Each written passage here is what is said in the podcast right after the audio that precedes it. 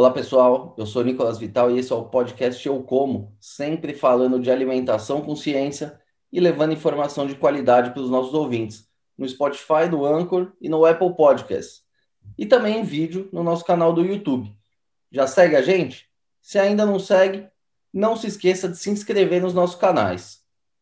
Muito bem, pessoal. Hoje nós vamos falar sobre um tema curioso mas que tem contribuído para o bem-estar e a preservação das abelhas, os hotéis de abelhas.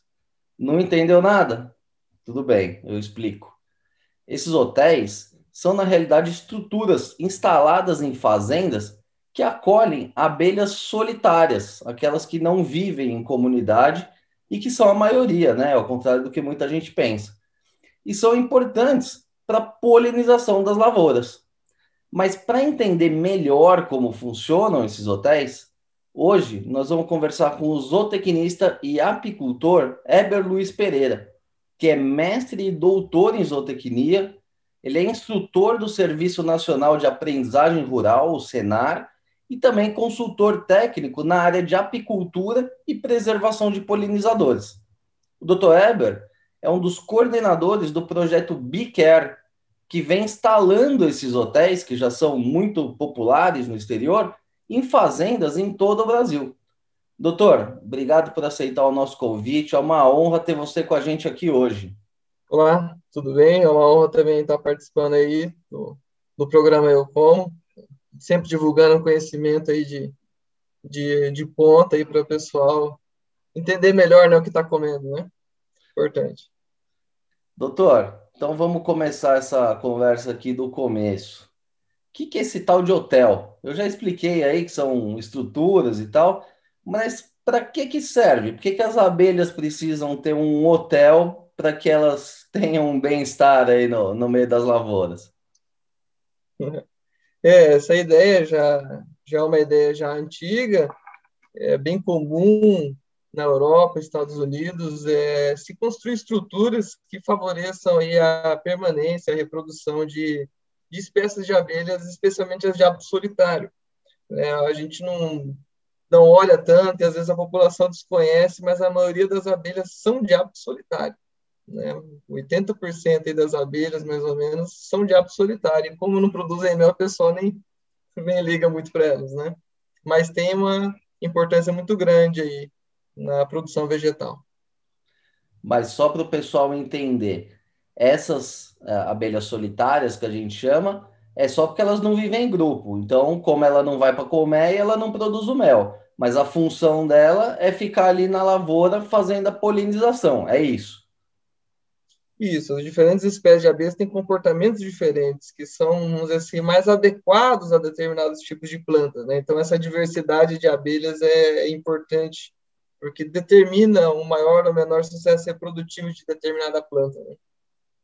Então, essas abelhas aí que a gente tem a ideia que a abelha é a abelhinha que produz o mel e não sei o quê, na verdade, ela é importante para o mel. Para a polinização mesmo, o mais importante são essas, essas solitárias aí, que, que ficam uh, sobrevoando aí as lavouras e fazendo esse trabalho. É isso, então. A do mel é, é menos relevante. Não, não, não necessariamente, né? Eu sou apicultor, né? Até não, não, por ser apicultor também, né?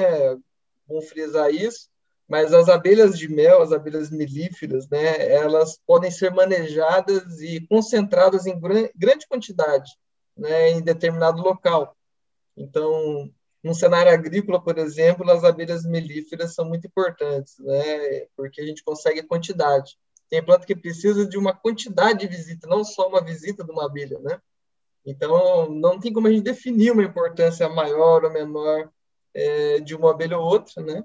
E as abelhas solitárias, vamos dizer assim, elas são mais específicas para determinadas plantas. Né? E a melífera é generalista, vamos assim dizer. E aí, qual que é a importância desse hotel aí na prática? É dar uma moradia aí para essas abelhas, atrair mais essas abelhas para que elas fiquem ali no, no, por volta da lavoura, é mais ou menos isso. É, exatamente. A gente acaba dando uma vantagem para elas reprodutiva, né? Há também competição é, entre as abelhas e outros insetos, até predadores, abelhas parasitas. 10% das abelhas são cleptoparasitas, né? Elas parasitam ninhos de outras abelhas, né? Então, vamos dizer assim, a gente põe uma possibilidade a mais naquele cenário, naquele ambiente de ninhos, né? E doutor, mas o que, que é na prática esse hotel e como que a abelha sabe que ali é um, é um hotel de abelha? Bom, a maioria das abelhas elas nidificam é, no solo e em cavidades pré-existentes, né, ou algumas até fazem suas cavidades, né? Então, o fato de você ter ali no ambiente né, um material com várias cavidades, né, vamos dizer assim, já é um ninho pré-fabricado, vamos assim dizer, para muitas abelhas. Né? Algumas preferem já assim, já pronto, já, né? E muitas abelhas têm o hábito também de retornar onde emergiram. Então, conforme vai passando o tempo, ali se torna um ponto de, de reprodução de, de várias espécies de abelhas, né? Então, o hotel de abelha representa isso aí. Ele, ele funciona, vamos dizer assim, naturalmente. Não precisa passar é, nenhum atrativo para as abelhas, né? tendo um material ali, uma madeira que não tenha cheiro forte e sabor, é, elas procuram e aceitam bem. E aí, é, quantas abelhas podem entrar num hotel desse? Como é que funciona? Elas não brigam lá dentro? Como é que é a, a, dinâmica de funcionamento desse hotel? Certo. É, a diária delas a gente cobra em forma de polinização, né? Só para antecipar. É, a abelha, por ser de solitário, ela procura uma cavidade, algumas até defendem é, o seu espaço, o seu ninho ali, cuidam. Ela monta o seu ninho e, normalmente, após ela fazer várias células, ela provisiona com néctar e pólen, né? um orifício, limpa, prepara, dá acabamento, põe néctar, põe pólen das flores, então por isso que elas fazem a polinização, já para trazer recurso para a cria delas, né? Ela coloca um ovo, fecha, e vai formando células ao longo de, de, desse canal, é um orifício, né? Ela vai formando células e depois ela sela tudo aquilo lá e vai embora. Então não tem uma sobreposição de geração também. Ali não, as filhas não, não, não acompanham os pais, vamos assim dizer, né? Igual nas melíferas. Né? Mas então esse hotel ele serve também como maternidade das abelhas. Ela bota os ovos ali, vai embora e dali a pouco outras vão nascer ali já na mesma região. Isso, não necessariamente a gente fala ideia, hotel tem aquela ideia de que é para passar a noite, né? É, só ter diária e ir embora. Né? É, algumas passam, né? Às vezes quando tem também um problema climático, algumas ficam ali, né? No, no ninho até melhorar as condições. Né? Mas tem abelhas até que posam em flores à noite, né? É, o hotel mesmo é um, um local para nidificação, para construção do ninho e para ela se multiplicar. Então, o nome certo seria maternidade, não, não hotel. Exato. E, doutor, o senhor, o senhor coordena aí esse projeto Be Care, né? É, que visa é, espalhar aí esses hotéis pelo maior número de fazendas aí no Brasil. Me conta um pouco desse projeto, como é que funciona e, e como é que vocês identificam as principais áreas também que, que precisam desses hotéis. Bom, é, esse projeto, é coordenado por, pela Cláudia, que é, é um projeto de uma empresa é, privada, e eu sou da assessoria a esse projeto. Esse projeto iniciou né, com força nesse modelo assim, em 2017, né, quando a Cláudia convidou a gente para participar do projeto e dar esse apoio. E aí a gente foi buscando um modelo que se adequasse, então tem atualmente Nesse projeto é distribuído um modelo padrão de hotel de abelha, que parece com, com um pedaço de favo, né, dividido em nichos hexagonais que lembram alvéolos né, de um favo de abelha. E, e a gente chegou nesse design aí para que ele seja adaptável, para que a gente possa é, ter separações e também para ser informativo. A maioria dos hotéis de abelha ela tem, tem, ele vai com dois nichos dedicados à educação ambiental justamente para trazer essa conscientização, esse conhecimento das abelhas solitárias, que poucos conhecem, né? E aí a gente acaba, vamos dizer assim, é, reforçando né, a importância da preservação dessas, dessas espécies de abelhas, né? E aonde que eles são instalados? Você disse que tem uma parte de educação em áreas comuns aí ou, ou no meio da lavoura? Não, em áreas comuns, né? No meio da lavoura, por uma questão assim, de, de logística e, e não interferir em nenhuma operação agrícola, é, eles não são recomendados que se instalem na lavoura em si. Mas foi, nesse projeto foi doado para algumas instituições de ensino, né, parques públicos também, né, escolas, né, e não representa risco, é uma estrutura que, pela abelha ser de hábito solitário, essas abelhas, elas é, não, não demonstram um comportamento defensivo que nem na melífera, é, haja visto que o sucesso reprodutivo depende dela estar viva totalmente, né? não tem outras colegas, né? Então, o comportamento defensivo delas não é não é tão acentuado que nem nas abelhas melíferas. E quantos quantos hotéis de abelha já, já tem hoje no Brasil? Hoje tem mais de 200 hotéis de abelha já esparramados no Brasil. E tem também na Argentina desse mesmo modelo, desse mesmo projeto. Mas é, coordenado aí pelo, pelo BICAR também. Isso, isso, coordenado por esse projeto, aí sob a liderança da Cláudia.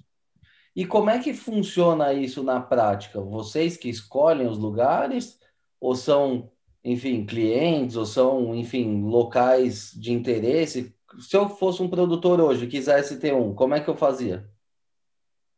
É, hoje tem produtores clientes dessa empresa, eles podem resgatar, ter um programa é, de pontos que eles trocam por esse tipo de estrutura também.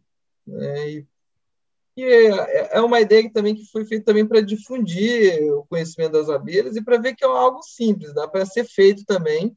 Né? Qualquer pessoa pode preparar ali um, é, um suporte, colocar madeiras furadas que, que as abelhas vão utilizar assim. É, não necessariamente aquele modelo que funciona, né? Aquele é um modelo que faz parte de um projeto, né? Mas os agricultores aí que é, podem ter acesso a esse tipo de estrutura. E como é que uh, a gente falou já que isso aí já é um modelo conhecido, né, no exterior, na Europa eles usam bastante. Há quanto tempo que, que começou isso aqui no Brasil? Isso, enfim, qual foi a ideia inicial de trazer isso para cá? É, no, no, Brasil já teve é, alguns pesquisadores, professores de universidade, chegaram a montar uma estrutura, né? É, tem pesquisadores de São Paulo que já estudavam abelhas é, solitárias já, né? então a gente tem como referência alguns pesquisadores, como o Garófalo, né, de São Paulo, tem o pesquisador Breno Freitas, do Ceará, tinha um professor é, na UFGD, em Dourados, Mato Grosso do Sul, que tinha um hotel de abelhas também, né? é, mas não, não tinha difundido em escala como esse projeto. E uma vez instalado um hotel, é, vocês fazem o acompanhamento? Dá para medir o impacto disso em termos de produtividade? Enfim, algum dado que, que, que impacte de fato e que a gente consiga medir?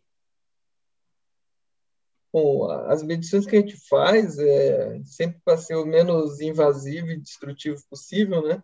É, a gente acompanha em alguns né, a taxa de ocupação, as espécies que ocupam, né? Então a gente tem algumas espécies que são assim as as hóspedes oficiais assim que de maior frequência, né? É, abelhas do gênero Centris, por exemplo, que são é, as abelhas que polinizam a ceroleira, né? Tem, tem uma eficiência maior né, trabalhando na ceroleira. Então, tem abelhas tetrapédia que frequentam muito o hotel de abelha, né, que são, são abelhas solitárias também que também coletam óleo. Né? Então, diversas plantas estão sendo beneficiadas, mas não tem estudos ainda direcionados às culturas. A gente tem estudos direcionados aos hotéis, a, vamos dizer assim, a, a taxa de sucesso, aumento de população dessas abelhas, né? Diretamente nas culturas, a, ainda não. E na questão do aumento de, de população, dá para medir? Realmente o hotel impacta no, no aumento? Sim, sim, com certeza. A gente favorece essa reprodução, né? Aqui no Brasil, a gente ainda não tem tanta experiência com, vamos dizer assim, com a escala comercial, mas na Europa já tem produtores que vendem os casulos dessas abelhas é, solitárias para agricultores. Então, eles abrem é, esses troncos de madeira, tiram os casulos, né, e eles emergem e ele é comercializado para polinização também. Então, aqui no Brasil, que a gente ainda não tem algo bem é, avançado nesse sentido. E quais são as culturas? É, claro que todas demandam, né? Mas hoje, no universo aí de vocês, dos hotéis, quais são as culturas que mais têm demandado isso? São as grandes culturas ou são é, culturas menores, mais, enfim, mais segmentadas aí da experiência de vocês? Como que tem sido? Bom, na verdade a intenção do, não era exatamente estudar o impacto nas culturas aí que produzem alimentos, né? A ideia principal do projeto é deixar o ambiente mais rico e mais favorável para as abelhas, né? favorecer a sua permanência, multiplicação, né? acompanhar aí a, bi a, biodiversidade, elas são indicadores de qualidade ambiental. Então, se o, você tem uma, um hotel de abelhas na sua propriedade, você vê que ele está sendo povoado, que ele está movimentando, isso é um indício de, de qualidade ambiental também. Né? Então, é, a ideia principal do, do, do, projeto é isso, né? não necessariamente via produção agrícola. A gente recomenda perto das sedes de fazenda, por exemplo, o pessoal sempre tem pomar, é, sempre tem ali hortas, e cada tipo de planta tem características especiais. Tem plantas que precisam que as abelhas vibrem, um comportamento que chama buzz pollination, e, que nem tomateiro, são solanáceas, tem as antenas fechadas e o pólen só é liberado sobre uma, uma vibração intensa. Né? Então, é, giló, berinjela, tomate, né? São plantas que precisam de abelhas que necessariamente vibram, que não é o caso da melífera, que é a mais comum, né? E aí, qual que é o raio de atuação de uma abelha? Sim, ela está baseada ali no hotel, mas qual o raio que ela consegue trabalhar, vamos dizer assim? É, depende muito do tamanho da abelha, do corpo da abelha, né? É, que nem a gente até compara, tem mais estudo com as abelhas sociais, devido à produção de mel. Normalmente uma jataí vai fazer um raio aí de uns 600, 800 metros, máximo, né, de raio de ação, né? Então, as abelhas solitárias mais comuns nos hotéis costumam ser maiores, o dobro, mais ou menos, uma abelha jataí, um pouquinho mais. Então, elas vão fazer aí um, uns 1.000, 1.500 metros, e as abelhas grandes aí passam dos 3 quilômetros. Ah, é? De raio, exatamente. Elas fazem um, elas cobrem uma área muito grande. E uma coisa assim que pouca gente sabe também é que a abelha não é tudo igual, né? É bem o que você estava falando aí. Existem várias espécies, é, várias solitárias, várias é, melíferas, né? Que vivem em comunidade aí nas colmeias. Quantas abelhas tem hoje em, aqui no Brasil identificadas, mas não diga assim essas muito raras que foi identificada uma. Não, quantas são as abelhas de verdade que estão aí no, no espalhadas aí pelo Brasil hoje trabalhando tanto na polinização quanto na produção de mel? É, aqui no Brasil a gente tem é, mais de duas mil espécies de abelhas, né? Então, a toda hora está sendo atualizado, né? Inclusive, é, como parte de um projeto desse, a gente até fez um levantamento de abelhas numa propriedade em Goiás e identificou uma abelha que não estava ainda catalogada, foi publicada agora em dezembro, agora de 2020, né? Então, é, tá toda hora sendo atualizado, né? Mas tem mais de, de 2 mil, 2 mil tipos de abelhas diferentes, espécies, né? Agora falar um pouquinho do Dr. Eber, apicultor, né? Como é que, como é que é esse negócio aí, a apicultura hoje? É, não é mais uma coisa amadora, né? Tem, tem, já é, um, é uma área que vem se profissionalizando aí cada vez mais, e não só para a produção de mel, como as pessoas pensam, mas principalmente para polinização, né? Qual que é o teu foco aí de, de, atuação? Lógico que é os dois, né? Mas qual que é o, o, o, o forte aí da tua produção? É, aqui eu tenho apiários pequenos, né, é, cerca de 100 colônias de abelhas, né, não, não a dedicação full time, né, mas já representa uma fatia interessante na renda familiar já, né. E, e, hoje em dia a gente ainda tem muitos que são assim, apaixonados né, por abelha e mantêm as abelhas assim, mas por hobby, por gosto, não a nível profissional. Então, agora a gente já tem grandes apicultores aí com 500, 800, 1.000, 2.000, 3.000 colônias no Brasil. Mas e como é que Isso funciona esse negócio na prática? Você tem as caixas aí na tua casa e aí você vai viajando e colocando essas caixas, deixando um tempo, depois você tira de um lugar, põe em outro. Como é que é a dinâmica disso? É, a gente tem dois tipos, apicultura migratória e apicultura fixa. Né? A fixa você mantém apiários né, o ano todo no mesmo local. E na apicultura migratória você carrega elas conforme a florada. Ah, tá florindo eucalipto, leva para a região de eucalipto, depois desce para uma região de plantanabo no inverno, passa na região que tem laranjeira, por exemplo, que vai daí final de julho, agosto, florada, né? Depois sobe aí para uma mata atlântica que vai ter capixingui, que vai ter é, plantas que vão florescer bem aí no, com a força da primavera.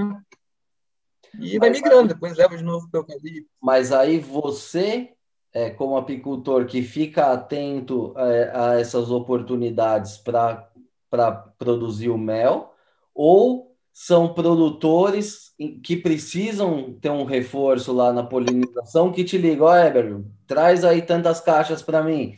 Qual, qual que é a, a frente principal? É, no meu caso, que é apicultura fixa, né, não, não, não tem estrutura ainda para fazer toda essa movimentação, mas tem apicultores que vão é, pela florada e tem apicultores que vão pelo serviço de polinização. Aí é feito um contrato com o produtor, né, com data de chegada de abelha, de saída de abelha, de qualidade da, da, da colônia, como que ela tem que estar em quesitos de, de força, né?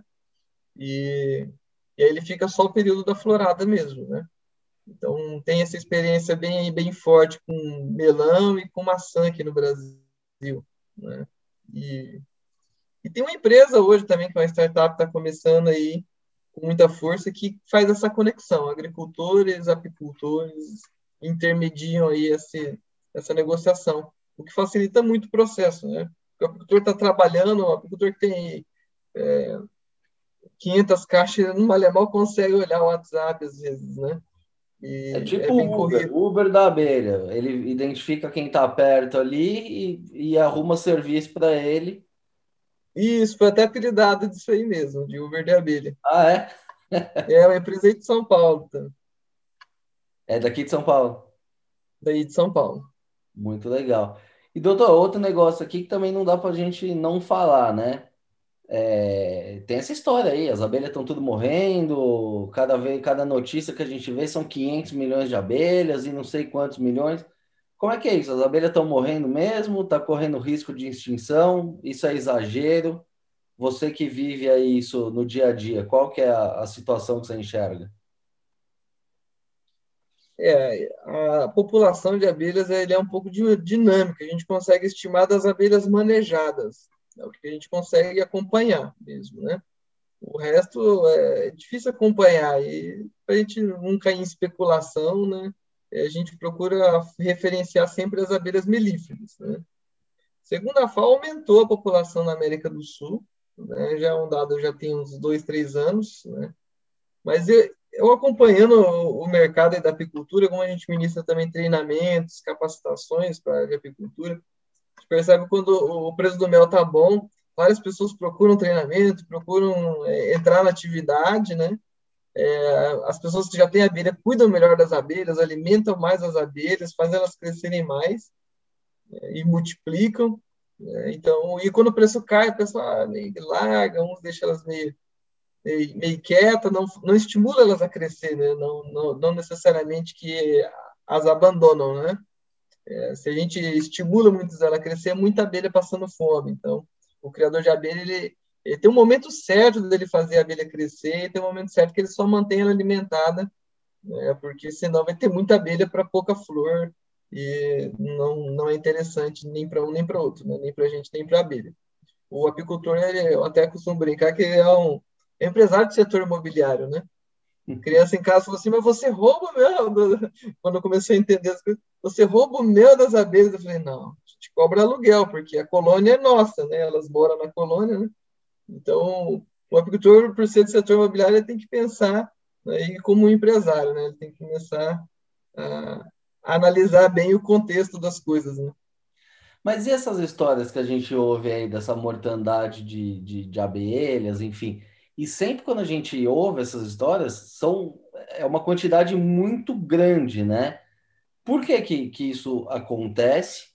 É, enfim, isso é uma tendência, são casos isolados. Você que está aí no dia a dia, como é que você enxerga isso? É, eu só ah, não sei quem que fica contando as abelhas, né? Porque imagina o trabalho que não é para ficar contando milhares de abelhas, né? Mas acredito ser só uma estimativa, né? Com base no número de colônias, né? Então, o certo é contar colônia, unidade animal é colônia, não, não é abelha, né? Se a gente fala da abelha social, da abelha melífera. Então, a gente perderia colônias, não abelhas. A abelha em si, ela não, não, não é nada nela sozinha. Tanto a gente perde a rainha, perde a colônia, fica aquela, aquele cluster, aquele enxame ali até a morte. Se ele não tiver rainha, ele não vai nem a lugar nenhum. Não produz mas, favo, mas não visita as flores. Mas esses incidentes acontecem o quê? Por o cara que, que aplica pesticida em cima ali, inadvertidamente, é, ou mesmo que a pessoa faça uma aplicação correta, também pode afetar o, o andamento das colônias? É, normalmente, se, as mortalidades mais relatadas são por causa de, de operações agrícolas, né? E são vários fatores envolvidos. A gente tem um, uma pouca comunicação entre o criador de abelha e o agricultor. A gente tem agricultor que ainda tem uma cultura mais retrógrada é, e não usa tecnologias de aplicação que confere mais eficiência, que confere uma, até uma redução do uso de produto por ser produto mais eficiente, uma molécula nova, né? E, e é possível sim, porque tem grupos agrícolas que mantêm tanto abelhas quanto a lavoura, então as abelhas são deles também. Né? É, a gente visitou ano passado e acompanhou o pessoal na Bahia que tem abelhas e tem lavoura, usam é, tratamento químico na lavoura, e eles têm mais de 3 mil caixas de abelha, né? mais de 3 mil colônias. Então, é possível, senão a gente não, não, não viria esse cenário, né? O pessoal em Santa Catarina leva a abelha para maçã, poliniza a maçã, e todo ano acontece isso e não, não tem problema de faltar abelha, né? E você diz que tem já moléculas mais modernas aí que, que não afetam a abelha? Não, são moléculas cada vez mais específicas, né? Eu não, não entendo muito da parte agronômica, apesar de acompanhar, né? Apesar não, né? Por acompanhar, eu, eu até é, sou grato por acompanhar agrônomos entender melhor. Meu pai é da, da área agrícola também, desde pequeno eu acompanho lavoura de soja, ele falando o nome das doenças, das pragas e e, e tudo mais, né?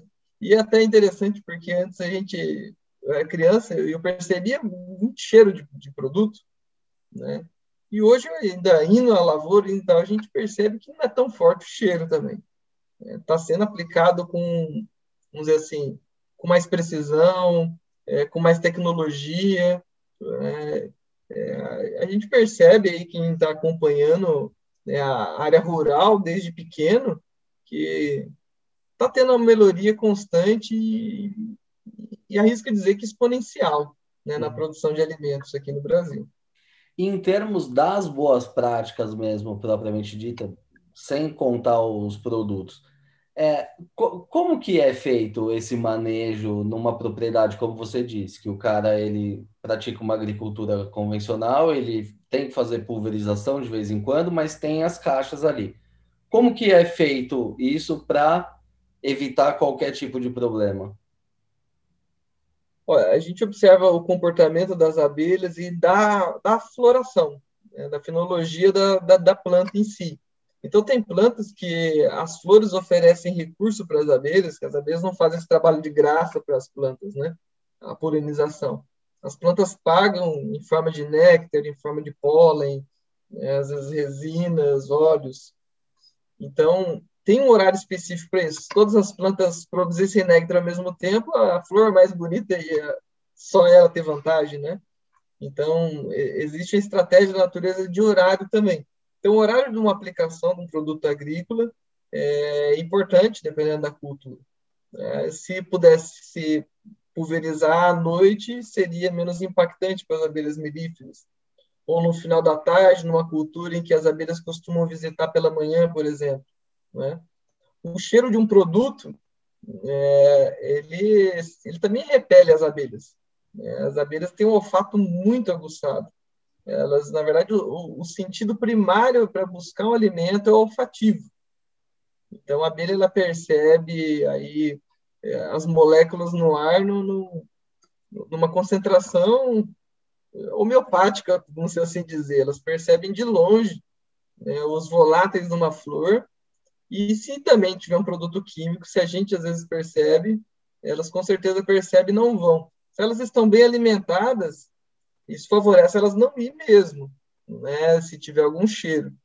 Então, observando o horário é, e também o comportamento da abelha, né, a gente consegue aí evitar, consegue trabalhar, faz parte de boas práticas, conversar com o agricultor, saber o que, que ele usa, né, ver que a abelha sua está numa propriedade, mas a propriedade do vizinho, a cerca não segura a abelha, né?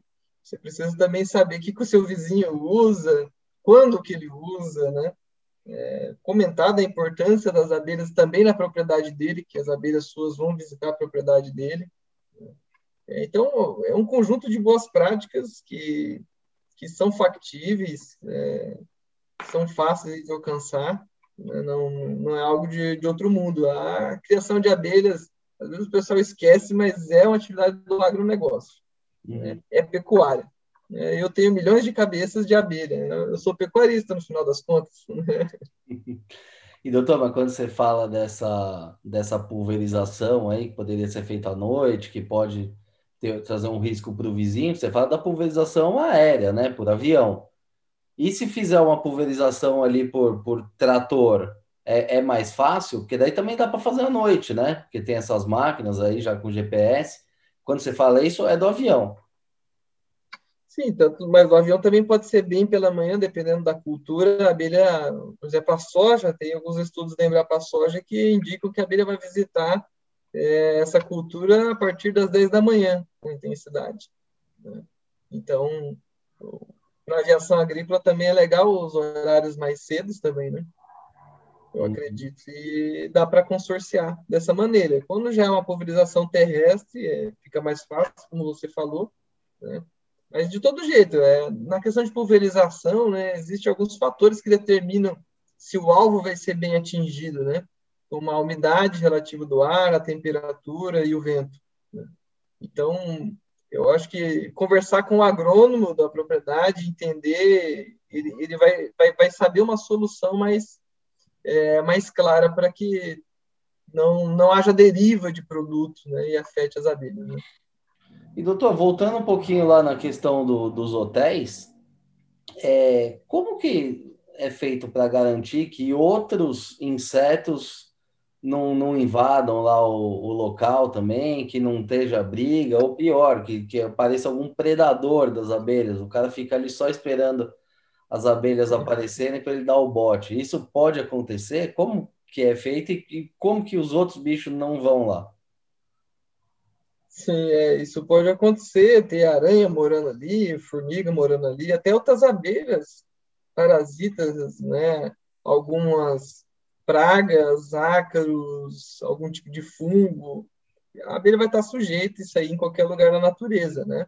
O ideal, se tiver muito sujo com telhas de aranha, dá uma varrida no hotel de abelha também, né? para que fique mais limpo. Mas, no geral, quanto mais orifícios tem, mais tocos tem de madeira, mais favorável fico para elas, porque é, é uma maior segurança ter vizinhos, né? Então, até as do centro são mais protegidas, né? Muitas abelhas têm até o hábito gregário de fazer sempre no, no mesmo local vários. É individual, cada uma tem o seu ninho, mas é toda, tudo ali pertinho, todo mundo vizinho. Hum. E aí, você entrou num ponto também. Você disse, o produtor pode limpar, pode fazer alguma coisa. o ideal é que ele faça uma manutenção ali, ou quanto mais rústico deixar lá o hotel, melhor? É, é bom deixar ali bem à vontade o hotel mais rústico possível, né? Mas observar se se está pegando sol de maneira com que não, não fique úmido e, e gere fungos, né? A manutenção seria mais no sentido de é, analisar se ele está se mantendo, né? Se a estrutura está se mantendo, se tem é, se tiver alguns orifícios que já esteja é, em desuso, né? Observar um, local em desuso, você pode limpar com uma broca, com uma furadeira, né? É, mas a manutenção, assim, não, não, exige uma manutenção, assim, que você fala, ah, precisa fazer todo ano isso, né? Se tiver com muita teia de aranha, passa na vassoura, dá uma mãozinha para as abelhas, né? Dá mais uma, uma ajuda, né? Já colocou o hotel de abelha, já dá mais uma varrida também, né? Quantos quartos tem um, um hotel desse aí, em média? Existem vários tamanhos ou é um tamanho padrão? Qual, como é que é isso?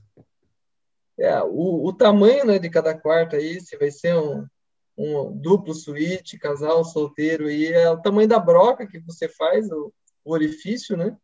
E você pode fazer centenas de orifícios, depende do tamanho de hotel de abelha que você vai construir ou que vai, vai estar adquirindo aí, né, ou por conta ou através do projeto. Muito bom. Doutor, essa conversa aqui está muito legal, mas nosso tempo aqui já está chegando ao fim. Queria te agradecer mais uma vez pela entrevista aí, pelas explicações. Foi uma verdadeira aula aqui para mim e certamente também para os nossos ouvintes. Então fica aqui o agradecimento. Opa, obrigado aí o convite, né? E todo mundo pode ficar tranquilo que o alimento aí com as abelhas vai estar garantido, porque elas vão estar trabalhando aí até o fim da vida. Isso que é o impressionante. É isso aí, isso que é importante para a gente aqui. Muito bem, pessoal. Essa edição do podcast Eu Como vai ficando por aqui. Se gostou da entrevista, não se esqueça de seguir os nossos canais no YouTube, no Spotify ou na sua plataforma de streaming favorita. Aproveite e siga também no Facebook e no Instagram. Lembrando que esse podcast tem o patrocínio da Crop Life Brasil e volta com a sua programação normal na próxima sexta-feira. Por hoje é isso e até a próxima.